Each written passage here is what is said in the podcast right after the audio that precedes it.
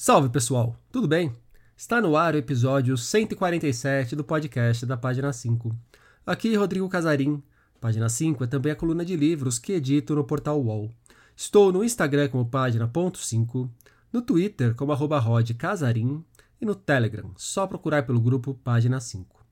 E já sabe da novidade, né? Acabou de nascer a newsletter da Página 5. A ideia é, a cada duas semanas, mandar um e-mail cheio de boas recomendações e leituras para vocês, além de breves comentários sobre livros ou a respeito do que tem rolado no meio literário. Quer se inscrever? Só me mandar o seu e-mail por qualquer rede social ou se cadastrar no página5.substack.com. Link na descrição do episódio. No final de 2022, a morte de Marcel Proust completou 100 anos. Muitos ouvintes me pediram um episódio sobre o escritor francês, um dos maiores nomes da literatura não só do século XX, mas de toda a história. Não faltam bons leitores para colocá-lo entre os autores mais importantes de todos os tempos. Morto aos 51 anos, Proust ficou eternizado por conta de uma obra colossal. Falo, é claro, de Em Busca do Tempo Perdido. A saga que influenciou toda uma espécie de literatura do eu que fez e faz muito sucesso desde então é dividida em sete volumes. São eles: No Caminho de Swan, A Sombra das Raparigas em Flor, O Caminho de Guermantes, Sodoma e Gomorra, A Prisioneira, A Fugitiva e O Tempo Redescoberto. Menciona aqui os títulos das edições publicadas pela Globo, mas há outras versões, como mencionaremos no papo a seguir para conversar sobre a importância de Proust, seus principais traços, o impacto de sua obra e os caminhos para desbravá-la, que convidei o escritor Ricardo Lísias. Lísias é autor de romances como Divórcio, O Céu dos Suicidas, A Vista Particular e do recém-lançado Uma Dor Perfeita. Ele já esteve aqui no episódio 92 do podcast, quando conversamos sobre Diário da Catástrofe Brasileira, ano 2, um genocídio escancarado doutor em literatura brasileira pela USP e grande leitor de literatura francesa, há quatro anos que Lísias ministra um curso sobre Proust e o uso da primeira pessoa nos séculos 20 e 21. Espero que curtam o papo. Ricardo Lísias, muito obrigado pela presença aqui no podcast da página 5.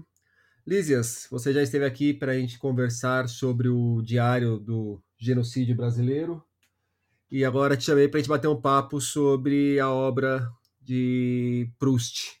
Sei que você está indo aí para o quarto ano de um curso sobre Proust e a gente acabou de celebrar o centenário de morte do autor, autor conhecido principalmente por, pela série Em Busca do Tempo Perdido. É uma obra que eu não tenho tanta familiaridade. Eu já li os dois primeiros tomos do Em Busca do Tempo Perdido, mas ainda não fui além, não por falta de curiosidade, mas por questões de leitura mesmo, de onde você vai encaixando todos os seus interesses como leitor, interesses que só vão crescendo cada vez mais, né? Cada mundo que cada porta que você abre se revela um mundo enorme depois. Mas me chama a atenção que o que o Proust e o Em Busca do Tempo Perdido é uma obra fundamental na trajetória de diversos leitores que eu respeito pra caramba. Gente, assim, aqui do Brasil, que me serve como parâmetro para a profissão, inclusive. É, o que é de tão grandioso e único no Proust, e especialmente em Busca do Tempo Perdido?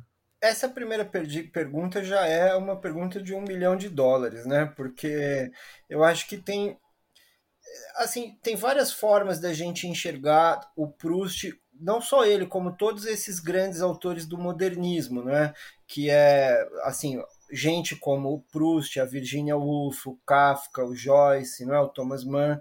Acho que, enfim, há uma série de coisas. Se a gente fizer por um por um determinado ponto de vista, um ponto de vista da época, o Proust tem um interesse que é ter enxergado o modernismo a partir de uma, uh, de uma necessidade de recolocar a primeira pessoa. Né, é, e refazer, não além da primeira pessoa, uma certa questão dos gêneros literários que ele vai um tanto quanto uh, recolocando ao longo de Em Busca do Tempo Perdido. Né? Em Busca do Tempo Perdido é um romance que é, no interior do romance tem um ensaio etnográfico, tem um ensaio, tem uma série de uh, tem uma série de outras de gêneros de outras naturezas, né? Então eu acho que esse seria uma possibilidade de observar. Agora eu acho que no momento a gente tem uma segunda possibilidade que me parece das mais das mais produtivas, que é ligada um pouco à forma como você perguntou.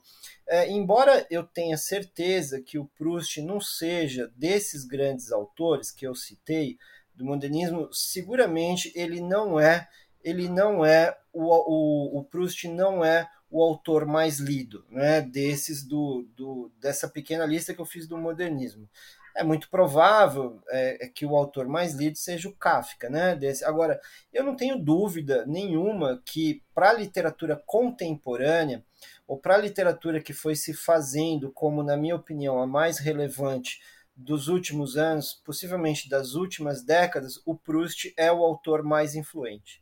Né? Ou seja, se a gente pensar em todo o trabalho que foi realizado tanto na primeira pessoa quanto na, na questão dos gêneros, na questão da ficcionalidade, na questão, uh, uh, enfim, todo essa, esse grupo de questões que a literatura começou a se colocar, é o Proust, é o Proust que está na base dessa, desses, desses, desses experimentos. E basta eu citar um única, uma única experiência artística, que é possivelmente a experiência artística, curiosamente, de maior sucesso no Brasil atual, que é a escritora Annie Ernaux. Né? A escritora Annie Ernaux, ela é evidentemente Uh, o projeto literário dela, evidentemente, toma como ponto de partida a experiência do Proust para fazer, obviamente, posteriormente, uma coisa nova, só dela. Né? Eu acho que isso é um. Eu acho que isso é uma, é um ponto, é um ponto interessante para se observar no que ocorreu é, na questão do Proust na questão do modernismo ao longo do século XX. Nem sempre foi assim, né, Rodrigo? Nem sempre foi assim. Basta a gente lembrar. Tem uma questão que eu acho muito interessante e que não eu, né? Não, alguém que podia, alguém podia fazer um estudo profundo sobre isso, sairia interessante. Quando a Annie Ernaux, ano passado, ganhou o prêmio Nobel, né? É, imediatamente, todas as notícias vinham que a Annie Ernaux tinha estreado no Brasil, né? O primeiro livro da Annie Ernaux no Brasil seria Os Anos, que tinham sido publicados, uh, se não me engano, em 2019, né? É uma notícia errada. A primeira obra da Annie Ernaux tinha saído no Brasil nos anos 90, né? Uma Paixão Simples. E a, a obra foi inteiramente mal recebida aqui no Brasil. É, foi recebida ou de forma morna ou foi recusada nos anos 90. É, anos depois, ela é celebrada, né? É, é, ou seja, há alguma coisa que se transformou na própria recepção no Brasil. A gente, é, eu, não, eu não tenho como, eu não tenho como me aprofundar muito, mas se você reparar, é, houve também um trabalho editorial editorial com as obras do Proust nesse meio tempo. Claro que já havia traduções anteriores, traduções anteriores de, de excelente qualidade, enfim, mas, mas houve um trabalho editorial, até com essas traduções, as traduções da editora Globo, outras traduções, enfim, foram retrabalhadas, proporcionando inclusive uma possibilidade de recepção mais madura dessas obras. Né? Eu, eu tenho a impressão que isso é um ponto importante. É, e é inclu inclusive curioso essa questão da recepção da Annie Ernaux. Eu lembro muito claramente que a primeira pessoa que eu ouvi falando a respeito de Annie Ernaux aqui no Brasil foi você. E eu lembro de você falando da Annie naquelas edições que saíram pela Três Estrelas. Exato. E, e ninguém deu atenção para aquelas edições das, Três Estrelas, isso, inclusive eu. Isso. Hoje eu sou um leitor bem assíduo de Annie, e ali naquele momento eu ouvi você falando, até despertou a minha curiosidade, mas eu não fui atrás. E aí depois, na hora que ela chega pela fósforo, pela, na terceira tentativa dela emplacar Isso. no Brasil, que a coisa dá certo, né? É, que são edições excelentes, né? Essas últimas edições da Anier não são excelentes, tem um trabalho editorial belíssimo, impressionante, mas é a terceira tentativa, exatamente. Mas deixa eu fazer para você aqui uma confissão, não é confissão, mas uma declaração que eu já fiz, mas eu já fiz... É... Quando eu publiquei o romance Divórcio, eu sabia que o romance faria alguma criaria confusão e tal. Eu imaginava que o romance de voz seria mais ou menos decodificado segundo as suas bases, né? é, que ele seguia. Então, uma das coisas que eu temia no lançamento do romance Divórcio é que algumas pessoas falassem assim: ah, esse autor aí tá. É, ele é muito inspirado na Annie Ernaux. Né? Eu achava que as pessoas que é uma escritora francesa, porque eu conhecia a obra, né? Eu, uhum. eu tinha muito interesse naquilo há muitos anos. Ninguém, a Annie Ernaux tem um texto, um romance sobre um divórcio, o divórcio dela, é, que é, é, é, tem fortes ligações com o meu livro, né? Passou ao largo de. Eu ficava esperando, né? Aquela fala e tal, passou ao largo de tudo. Sabe, assim, é uma Quer dizer, a, o, o livro sobre o divórcio dela, se eu não me engano, vai sair esse ano, então eu não olhei. Mas então, essas coisas aí que são. A, a, a recepção da obra estrangeira, ela também tem um preparo, né? Eu tenho a impressão, num país. E como eu estava te falando, isso, isso se deve, eu acho, ao trabalho também sobre o Proust, né? Essa questão aí da Annie Ernaux, eu tanto que ela ecoa o Proust, que a questão, a obra dela traz muito da pegada memorialística que também a gente vai encontrar no Proust e abre muito daquelas discussões que leitores e pessoas produtoras de conteúdo adoram, que é tentar descobrir num livro que é real ou não. É, tem gente que tem um certo fetiche por isso, né? E foi curioso que na Flip, eu fui na reunião, na coletiva de imprensa que a Anier não concedeu, e eu perguntei para ela como que ela encarava a obra dela, porque tinha gente que coloca como não ficção, gente que coloca como ficção. Sim. E a resposta que ela deu foi muito boa e muito sacana ao mesmo tempo. Ela falou: Olha, para mim é muito claro, é, as minhas memórias, na hora que estão na minha cabeça, elas são não ficção. Isso. Na hora que eu as coloco no papel, elas são ficção. Perfeito. Falei, é, eu sei, eu vi. Não, não é. respondeu. Não, mas sabe o que acontece, Rodrigo? É, é, mas é assim que funciona, exatamente. É, esse tipo de obra em primeira pessoa, e, e, isso, isso também é outra questão que está na natureza do Proust, não é? Ela, elas transferem em muito boa proporção, em muito boa medida, certas responsabilidades para o leitor. Né? É, é, é quando mesmo o Proust, o Proust faz uma série enorme de provocações ao leitor, que como a obra também é muito extensa, essas provocações vão em intensidades diferentes. Às vezes ele faz uma brincadeirinha, às vezes ele agride o leitor. Ele, é, quer dizer, então esse jogo de colocações ele faz com que o leitor tome certas responsabilidades, não é? Uma delas é construir o sentido. Porque o que acontece? Essa questão do aconteceu do, ou não aconteceu, ela tem uma dificuldade inicial. Seja lá o que for que aconteceu, teria acontecido, terá acontecido nestas obras, elas aconteceram no passado, por, por evidente, não é? É, e, todas, e todos nós sabemos, a essa altura do campeonato, com tantas obras de psicanálise, de, de que por aí vai, que o passado é sempre uma construção. Né? É, ou seja, a partir do momento que você vai lendo, você, o leitor vai construindo exatamente as possibilidades que ele tem de compreender e de entender o que aconteceu, o que não aconteceu. Né? É, e, e, e aí começa esse jogo. E aí vem essa questão, não é? quem decide uma série de coisas com relação a estas obras literárias é o leitor. Né? O óbvio, o ululante, que isso vai causar muito mal-estar. Né? Muito mal-estar. Uh, uh, a Annie Ernaux, como, como muitos outros autores em primeira pessoa, né? É, é, são, são autores é, recebem muitas agressões, né? É, assim as pessoas as pessoas às vezes têm muita raiva não é, é, dessas obras. Eu, eu, te, eu, conheço outra que também é um autor bastante influenciado pelo Proust, como todos esses, não é? Todos esses, que é o Hervé Guibert. Eu vi que vai, eu, eu vi que vai ser republicado no Brasil um livro dele que eu acho um livro estupendo. A ideia da republicação é excelente, que é para um amigo que não me salvou a vida. É, até onde eu soube, vai sair agora uma nova edição no Brasil em abril. Esse é outro livro que foi já publicado no Brasil nos anos 90. Ele fez um sucesso enorme na França em 1990, né? foi traduzido aqui no Brasil, sai aqui no Brasil em 95 se a gente recuperar as resenhas que foram feitas em 1995, era de pessoa horrorosa para baixo, pessoa horrorosa, gente que entrega a intimidade dos outros, gente que. Quer dizer, a, a, série, de, a série de falas que se faz sobre esta literatura em primeira pessoa, né?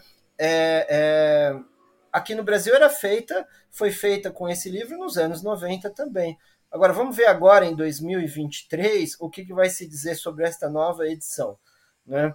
É, é, engraçado, porque em 95 houve uma resenha de um resenhista que de, defendeu né, a intimidade de ninguém mais, ninguém menos do que Michel Foucault que era uma pessoa que duas coisas. Primeiro, Foucault jamais escondeu a própria intimidade. Segunda coisa, Foucault não merece defesa. Foucault não precisa que ninguém o defenda. Né?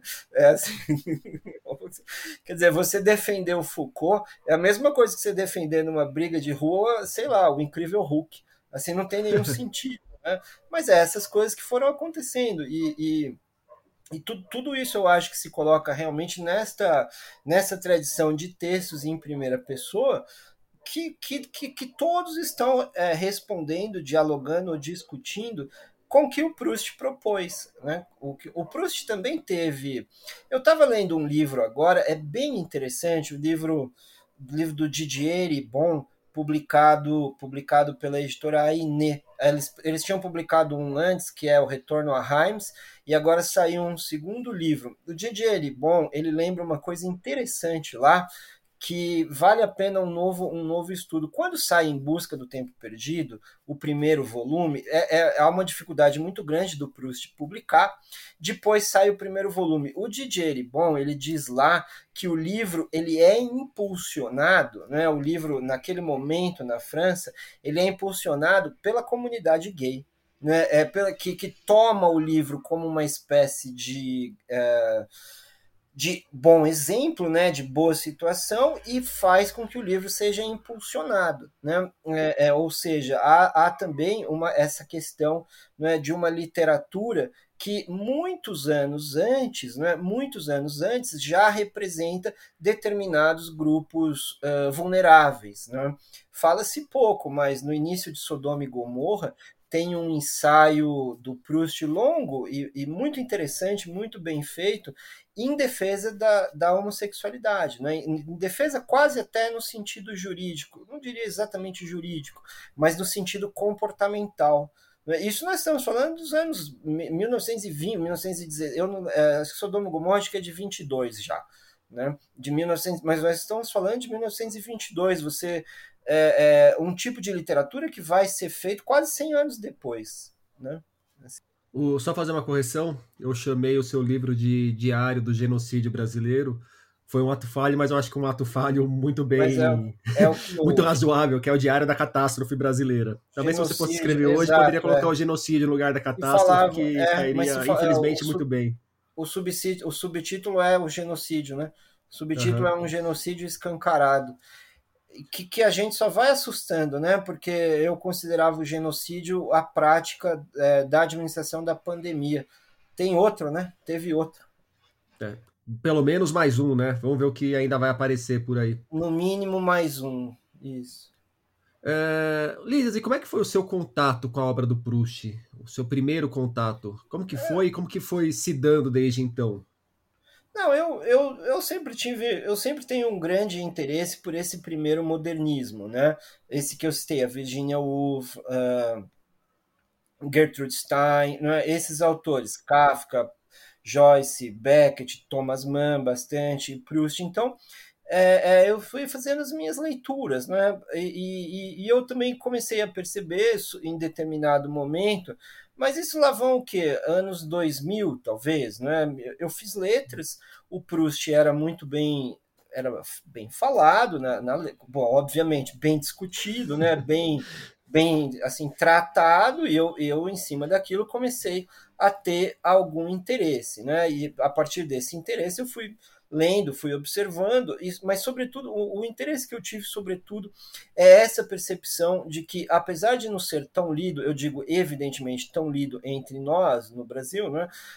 ou melhor, apesar de não ser o mais lido, o meu grande interesse era uma percepção de que o Proust estava falando muita coisa para uma prática da literatura contemporânea. Né? É, era esse. É, outro exemplo: qual é o autor mais influente declarado na obra do Karl Ove Knausgaard? É o Proust. Né? É, é, ou seja, quer dizer, os exemplos nem vão acabar, né? eu posso continuar longamente que esses os exemplos continuarão. É, é, então, como eu digo, eu, eu tenho a impressão que o Proust é quem acaba acaba influenciando, né? Acaba format, é, oferecendo bases de discussão para uma determinada literatura contemporânea que é a que eu observo como a mais relevante no momento. Essas coisas sempre mudam, mas no momento eu não tenho dúvida. E a gente pode falar em momentos favoritos que você tenha dentro da obra do Proust? Tem passagens do li dos livros que são mais marcantes? E aí, como leitor mesmo? Para mim, uma passagem mais marcante é uma passagem realmente mais marcante para quase todos, não é? Que é a morte da avó. Né? O momento da morte da avó é, me parece realmente um, algumas pessoas classificam como um dos momentos, o, o momento mais sublime da literatura francesa, né? Acredito que talvez tenha razão, mas eu acho que o momento da morte da avó é um da avó do Proust é um momento de uma beleza realmente muito impressionante. Tem, tem um livro saiu pela editora Todavia, chama O Retalho, que é uma é um livro muito impressionante. Uh, o, um, um, único sobrevivente daquele massacre do Charlie Hebdo escreveu, né, ele foi ficou muito tempo internado até para refazer o rosto, né, que sofreu o atentado. E nesse tempo internado ele lia e relia o trecho da morte da avó, assim, muitas vezes, né? Então, eu acho que esse trecho para mim é marcante. O final, o final do último volume, o último volume ele tem uma questão parece ser um pouco menos literariamente trabalhado que os outros, né? Mas o último volume ele tem uma uma força numa questão de uma discussão estética que me parece muito interessante também, né? Eu tenho grande grande paixão pelo último volume e, e o, o final de Em Busca do Tempo Perdido eu acho uma coisa uma coisa muito impressionante, né? Existe o trecho da Madeleine, que muita gente fala, muita gente comenta. É um trecho que ficou muito conhecido. Eu devo dizer também que com alguma razão é um trecho muito também muito belo, né? Muito belo. Mas é uma obra, Rodrigo, muito difícil também da gente ir destacando, né?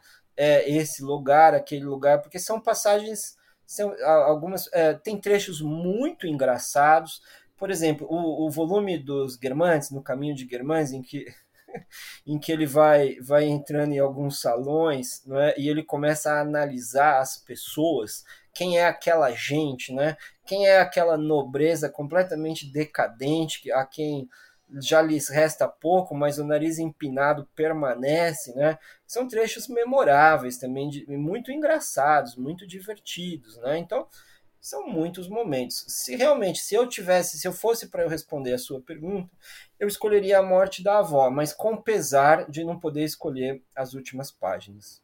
Você já resvalou numa outra questão que eu ia te perguntar, que é o que, que o leitor encontra nesses sete tomos de, em termos de assunto. Você já falou da homossexualidade ali no Sodoma e Gomorra, você resvalou agora na questão aí social, desse olhar para a elite francesa, me parece que tem elementos ali que se relacionam de alguma forma com o ambiente bélico do começo do século XX. Tem. Tem a Primeira Guerra, tem a questão Dreyfus, né? tem, tem muita questão política envolvida. Mas agora, eu acho, eu acho o seguinte, eu acho que o, le, o leitor encontra, em primeiro lugar, é, um, um certo desafio, né? um certo desafio de, uh, uh, de leitura. Né? Às vezes, eu, eu, não, eu não considero que a leitura se torne uma leitura assim é, difícil exatamente, porque os livros são livros não são, são livros atraentes, né? O Proust ele é um sedutor, embora ao mesmo tempo ele seja um sedutor perigoso, né? Ele está em alguns pontos pronto para nos dar uma rasteira, né? É, mas eu acho que o leitor encontra um, um bom desafio de leitura uh, e boas, boas questões para refletir. Né?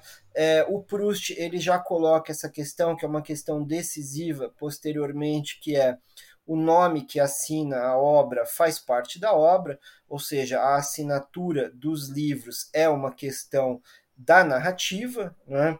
é, é, o, o, lugar do narrador se coloca como fundamental. Né? Eu acho que eu acho que são, é, uma, é uma boa experiência de leitura, mas assim, para quem está preparado num sentido, inclusive numa questão inclusive de não é para dizer exatamente de tempo, eu não diria, mas uma questão de projeto. Em Busca do Tempo Perdido é um tipo de obra que as precisam, pessoas precisam ler como projeto. Eu não vejo problema nenhum nisso, por exemplo, das, as pessoas separam, eu vou ler 20 páginas de Em Busca do Tempo Perdido por dia.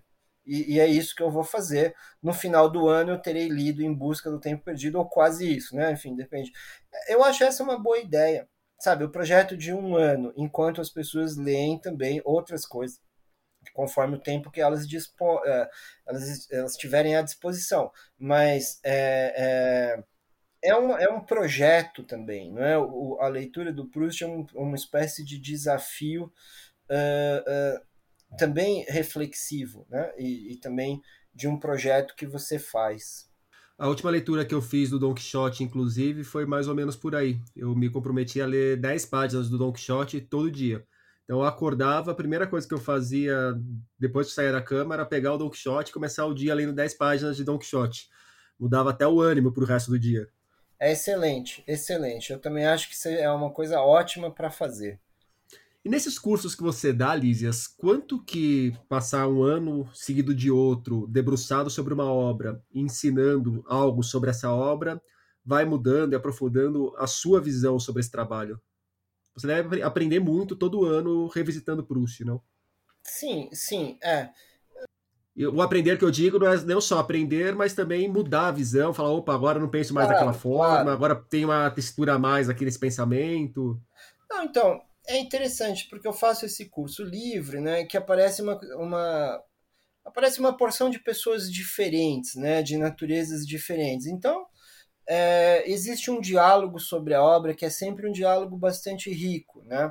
Porque desde eu tenho, sei lá, desde um estudante de doutorado em letras até é, já fez o meu curso, por exemplo, uma pessoa que trabalhava na portaria de um prédio no Recife, né? É, é uma estudante universitária do curso noturno que durante o dia trabalhava na portaria de um prédio, já fez esse curso, já fez um médico juízes, advogados e tal. Então tem um diálogo que é sempre um diálogo enriquecedor, né? um diálogo que a gente percebe o quanto a obra literária tem sentidos é, profundamente abertos de fato, né? E o Proust, o Proust ele permite muito essa experiência. As pessoas de fato as pessoas compreendem e fazem os seus sentidos a partir das experiências muito particulares que ela tem. Então você pensa no seguinte, o que o que vai o que vai imaginar de uma elite, né, da análise de uma elite, uma pessoa que trabalha na portaria de um prédio de luxo no Recife. Né? Ela possivelmente vai enxergar, a partir daquela leitura, ela possivelmente vai enxergar essa elite de um ponto de vista muito. É, é, muito crítico e também e da forma com que o Proust enxerga aquilo, né? Muito zombeteiro em determinados momentos. Por sua vez, não é? Por sua vez também tem a pessoa que mora naquele prédio, sei lá, por exemplo, um juiz, né? Tem, tem empresário que faz, então uma série de coisas diferentes. Essa pessoa, como as pessoas também constroem né, as suas identidades a partir de, de fazer parte de um grupo que é um grupo que é um grupo também é, criticado na obra do Proust. Claro que a gente deve lembrar que o Proust é um típico um típico uh, em determinados momentos de sua obra, não todos, porque como a obra é muito grande, ela tem muitas fases e muitos momentos, né? É, é, a gente não tem só um narrador, um Proust, até porque ele vai crescendo durante a obra, ele vai, claro, tem os jogos de tempo ali, mas o Proust, em muitos momentos da obra, ele é um típico traidor da própria classe social, né? É, ele ridiculariza a própria classe social, né, a um ponto de muitas vezes colocar essas pessoas, a classe alta, né, como num ponto ridículo, assim, profundamente ridículo, né? Então, uma das coisas que eu percebo de interessante é essa multiplicidade de sentidos, né? É... Que é uma coisa, diga-se de passagem, Rodrigo, para uma, uma cultura como a brasileira, é, fortemente conservadora, é uma coisa que as pessoas têm muito dificu muita dificuldade de aceitar, né? Que possam existir 15 sentidos diferentes, todos eles corretos, para o mesmo parágrafo de, da mesma obra, né? É, isso me parece muito interessante e ao mesmo tempo também muito muito desafiador, né? Muito desafiador. E a leitura do Em Busca do Tempo Perdido, ela precisa ser necessariamente feita na ordem cronológica? Necessariamente não. Se você quiser ler de qualquer forma, cada um lê. Da, se quiser ler não, de trás pra, da frente para trás também, de trás para frente, claro. cada um é livre para fazer o que quiser. Mas é mais recomendável que seja feita na ordem. É, acho que é. Acho que sim. Eu acho que sim. É recomendável a ordem dos livros, porque há citações, né? Há citações de trechos que vão e vêm. Mas isso não é necess... isso não é uma, uma, uma, uma prisão. As pessoas podem ler o volume 4, o volume 2 e depois retornar sem nenhum problema, né? Sem nenhum problema. É, eu já fiz isso também, retorno a, a, a, alguns trechos. Isso não é muito difícil, por exemplo, uma pessoa ler o último volume e compreender qual é aquela discussão final, não é? Qual é aquela discussão final? A pessoa pode, por exemplo, a um determinado momento de Em Busca do Tempo Perdido, né, uh, o volume A Prisioneira, por exemplo, no volume A Prisioneira, o volume A Fugitiva, que nós temos um narrador, um narrador que é uma personalidade, nesse momento ele é uma personalidade tóxica, né? Ele está ali se envolvendo em um relacionamento de maneira quase abusiva. Mas dá para dizer exatamente abusiva, porque as, as pessoas envolvidas também estão ali num certo jogo, mas é um jogo é, ele tenta dominar os, é, enfim, as comprar o ser amar, sabe? Então tem toda uma tudo um, um, um, jogo que, que funciona como uma espécie também de parte, não dá para dizer autônoma, mas possivelmente é, é, a gente pode ler esse trecho de forma, e como muitos outros, de forma autônoma, assim, né? Como eu disse, o ensaio presente no início de Sodoma e Gomorra também pode ser pode ser observado. Enfim, há muita coisa, né? Muita coisa para para sim ser lida, ser lida aos poucos, mas eu acho a leitura é, em ordem mais mais enriquecedora, assim.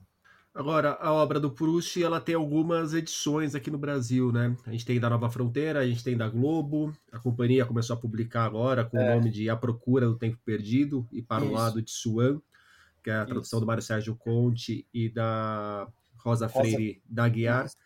Que até me estranhou ler um trechinho lá que ele subiu, o Conte substituiu a Madeleine por Mada, Madalena. Isso. Madalena? É, é. é diferente do que está estabelecido no meu imaginário. É. Mas tem alguma tradução, alguma edição que você recomenda para as pessoas procurarem e de repente alguma que você Não, recomenda é... que as pessoas para as pessoas evitarem? Não, eu, assim, essas três edições que você citou, essas três traduções são muito boas na minha opinião. Né? É, tem, tem muitos. Tradução sempre é um pouco uma coisa um pouco problemática. Tem muitos vantagens, tem perdas e tem ganhos. Né? Então tem uma série de questões. Uma coisa que eu diria, eu me incomodo. É, as traduções publicadas pela editora Globo são ótimas traduções, são de, de gente, gente da estatura de Drummond, Quintana, Manuel Bandeira, Lúcia Miguel Pereira. Quer dizer, não, é, é, é sempre interessante né, a gente ver como o Manuel Bandeira, como o Quintana, como essas pessoas enxergavam, leram o Drummond. Então, tenho grandes ganhos. As edições recentes da editora Globo, de já alguns anos, talvez uma poucas décadas, tem notas de rodapé que eu considero muito incômodas, entende? É, há algumas notas de rodapé nessa edição que dão spoiler, né? Então eu fico muito incomodado. Então, se tem esse ganho, nesse sentido, tem esse prejuízo. As traduções, a, a, é, agora, tem, tem textos de apoio muito bons, muito ricos, não é? é as tradições, a edição da Nova Fronteira me parece excelente também, a tradução do Fernando Pi, não é muito boa, muito corrida, não tem textos de apoio, é? então tem essa vantagem, tem essa desvantagem. Para quem como eu que lê na rua, por exemplo, ler, sai, ler, é uma edição difícil, porque é um livro luxuoso, muito bonito, mas a gente não carrega, né? Porque senão. senão Trabalhou. É, tem essa desvantagem, tem essa vantagem, essas desvantagens. As traduções da Companhia das Letras, atualmente, me pareceram excelentes, também tem soluções novas, como a que você citou, né? tem que as pessoas discutem, mas me parecem é, traduções muito boas. Eu li, gostei muito de muitas das soluções, acho que valem a pena. Só tem duas, então quem for fazer esse projeto depois terá que passar para alguma outra alguma outra edição. Então eu acho que a gente está bem colocado nesse nesse nesse campo, né? Se a pessoa está com pouco dinheiro para investir, pode ir no sebo e aí acha essas aquelas edições da Globo mais antigas, mas como eu disse, traduzidas né, pelo Mário Quintana, que valerão a pena também. Então, acho que esse não é um problema que se coloque por aqui. A gente são traduções, traduções ótimas, não é? E o que eu indico é que as pessoas façam o seu plano aí de leitura e procurem, porque vale muito a pena.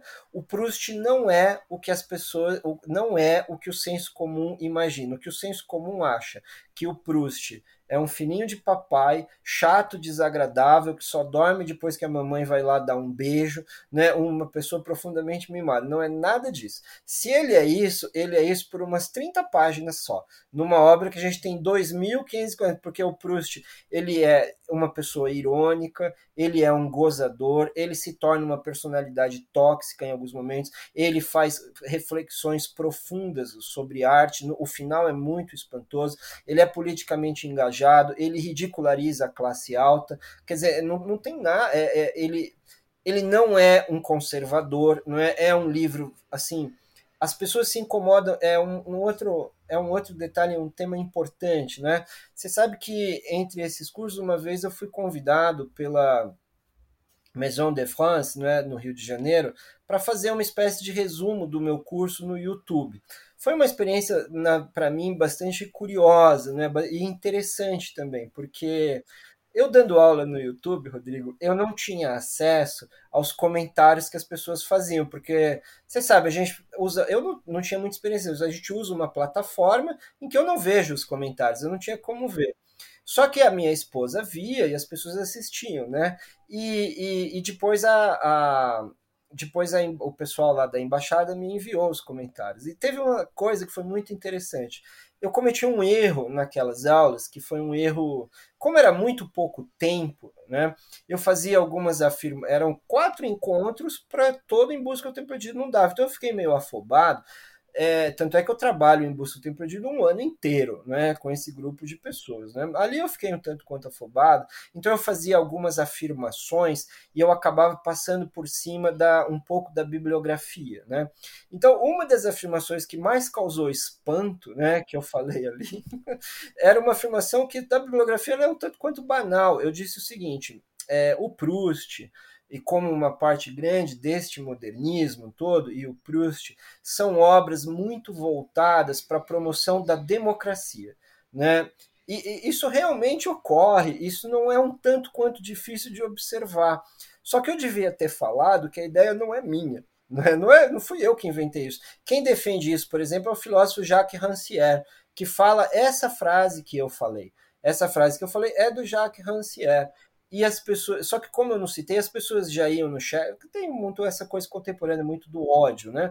É, então, mas as pessoas já iam, que absurdo, que loucura, que coloca. Mas tem nada. O Jacques Rancière, duas ou três, em dois ou três ensaios diferentes, ele mostra, por exemplo, com muita clareza, como essa questão formal do Proust, o retra é, retrabalhar a questão do tempo, tirar a, as hierarquias, elas ficam, elas ficam muito relativizadas. Tudo isso também é uma operação democrática, porque afinal de contas, na democracia, você pode, que é o que o Brasil ficou muito chateado, né? É, certo, certa parte do Brasil, na democracia você pode ser bilionário, você pode estar passando fome, cada um tem um voto.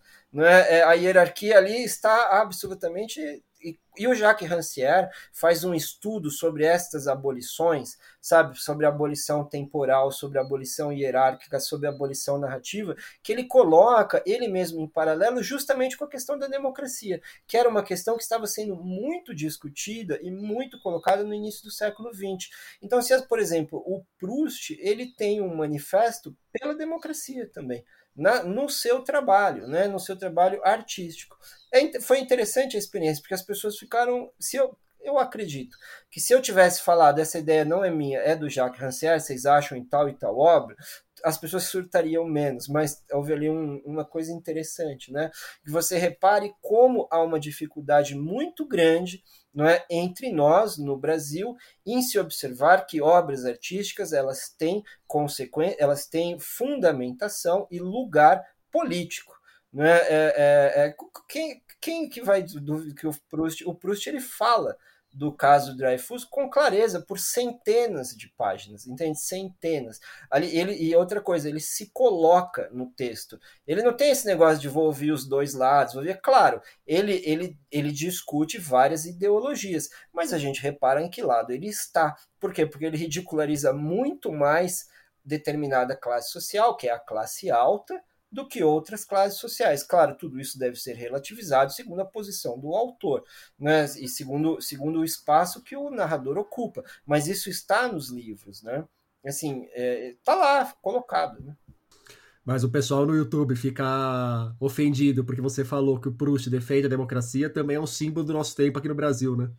É um símbolo, porque você pense, não é? Você, eu estava dando aula ali no YouTube. É, desculpa fala, te interromper, mas é um símbolo do nosso tempo e um símbolo de parte importante da intelectualidade brasileira. Tipo, a pessoa tem a sensibilidade para ir atrás de tentar entender o Proust. Mas não, não venha falar de democracia, não venha misturar as coisas. Perfeito. É exatamente, Rodrigo, exatamente isso. Não venha tirar esta grande pureza da literatura. Você imagina o quanto o Proust não ficaria incomodado com tudo isso, sendo que ele passa dezenas, centenas de páginas na obra falando de política, né?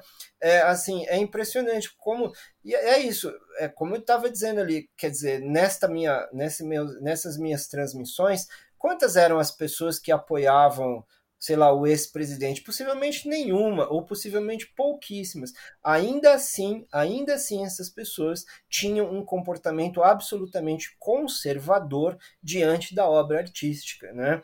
É, querendo tirar, querendo subtrair sentidos, querendo acreditar que a obra artística está isolada de sua própria sociedade, não é querendo acreditar que a obra artística. Outra coisa que eu falei também que causou um determinado incômodo, determinada eh, posição, é que na minha opinião, isso está observado na obra do Proust, né? Isso ele também coloca um pouco ali, não tem sentido as pessoas corrigirem não, não, faz, não tem cabimento as pessoas corrigirem um sentido de uma que uma pessoa constrói para uma obra literária. A pessoa lê a obra literária e fala: olha, eu entendi isso. Né? Essa obra literária diz isso para mim. Você não pode chegar para essa pessoa e falar: você entendeu errado. Isso não tem pé nem cabeça, entendeu? Isso é uma coisa completamente fora de qualquer bom senso né? Assim, que, e, claro, evidentemente muita gente sabe isso, mas havia ali havia e, e, a gente vai encontrando, não só ali, como em muitos lugares, pessoas incomodadíssimas com o fato não é, de se dizer que ela não pode corrigir o sentido que uma outra pessoa constrói da obra artística. Não é? Senão, nós temos uma espécie de ditadura do, do da compreensão. Não é? É, é, é uma coisa sem pé nem cabeça, né? Assim, enfim. E a gente está há 40 minutos falando de Proust, mas falando de Em Busca do Tempo Perdido que, que tem de Proust para além dos sete tomos da série? É assim, é, é, eu não tenho dúvida de que a obra do Proust decisiva é Em Busca do Tempo Perdido. O resto gira um tanto quanto em torno disso. Tem uma edição da editora eu preciso me lembrar que você sabe, eu tive coronavírus modo radical, então algumas coisas da minha memória. Eu acho que a editora Carambaia, a editora Carambaia publicou uma coletânea, se eu não estiver errando a edição, uma coletânea de ensa é, de artigos jornalísticos do Proust, artigos que também são muito interessantes mesmo, vale muito a pena como uma espécie de leitura leitura paralela, né? Assim, Acho que isso é o, acho que seria o principal. Mas em busca do tempo perdido realmente é perto da fica até difícil porque perto não é igual o Thomas Mann, né? Não é igual o Thomas Mann porque o Thomas Mann as, as pessoas ficam discutindo se o melhor é a Montanha Mágica, se o melhor é o Dr. Fausto, mas tem gente que vai dizer que prefere Morte em Veneza. Você não vai ter muito argumento, né? Para ficar entre um outro. No caso do Proust não é, não é assim, né? Acho que em busca do tempo perdido é realmente muito superior aos outros trabalhos. Lisas, para a gente fechar o nosso papo, queria que você me indicasse um livro. E se você quiser indicar uma dor perfeita, como a gente não falou do seu trabalho até agora, propriamente da sua criação ficcional, você pode ficar à vontade, tá? Eu acho que não vai soar cabutino. Não, é. Não, tudo bem. É. Uma dor perfeita eu publiquei. Você quer que eu sei? É, eu reli. Você sabe que teve um livro que eu li há muitos anos atrás e nunca mais tinha lido, e agora eu terminei de reler, que é o Orlando, da Virginia Woolf. Eu queria indicar o Orlando, da Virginia Woolf, para as pessoas. Né? É, eu tô rele... terminei a, a leitura agora, eu estou muito, muito impressionado. Eu li realmente, acho que eu li em 95, exatamente. Eu estou lendo, então, muitos anos depois. Né? Me parece, tá, me, tô achando absolutamente estupendo, né? Aquela questão dos tempos também que ela aborda, o Orlando viver tantos séculos, enfim, eu, eu indicaria esse livro. Estou lendo a tradução, essa da Penguin, né, que saiu por aqui entre nós, é, vale bastante a pena. Legal. Ricardo Lísias, muito obrigado pelo papo. Eu que agradeço, imagina. Foi joia. Foi ótimo.